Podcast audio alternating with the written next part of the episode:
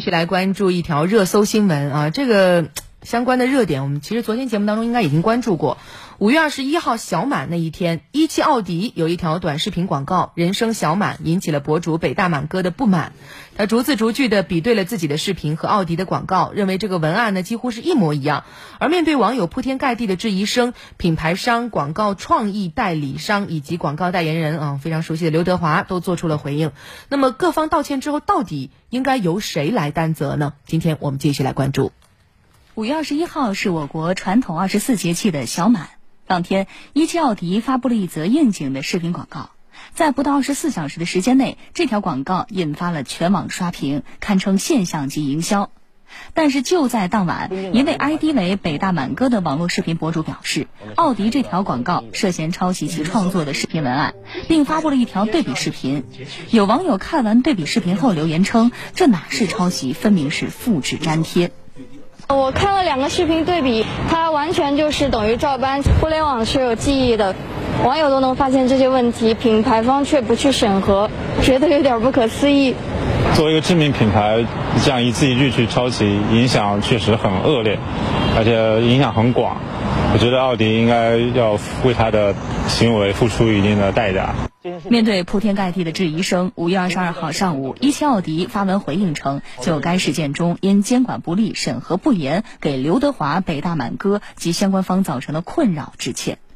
一汽奥迪则称，创意代理公司上思广告就所涉文案侵权情况进行处理，并全面下架该视频。随后，上司广告发布声明称，因团队版权意识淡薄，在未与版权方沟通的情况下，直接使用了博主北大满哥关于小满的视频中文案内容，深表歉意，将尽最大努力弥补对原作者的损失。当天下午，刘德华在官方后援会发文称，对此次风波深表遗憾，对原创百分百尊重。那么，在这次风波中，哪些主体应该承担责任呢？律师表示，在侵权成立的前提下，作为这支短片的唯一使用人，广告主一汽奥迪将是责任的承担主体；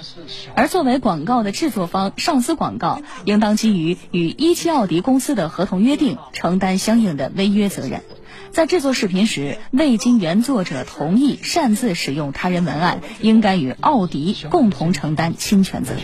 假设北大满哥这个作品是他原创的，他依法享有版权，那么呢，奥迪公司啊作为广告主是涉嫌侵犯他人著作权的，而且是侵权的第一责任人，需要承担停止侵害、消除影响。赔礼道歉、赔偿损失的民事责任，在承担上述责任之后呢，奥迪可以向广告公司来主张广告公司违约给奥迪造成的损失赔偿。刘德华不是明知故犯，那在这个前提之下，刘德华本人我认为是无需承担代言人相关法律责任的。而且，如果因为本次事件导致刘德华的声誉受损，他还可以依据双方的合同及其实际损失，向奥迪来主张损害赔偿。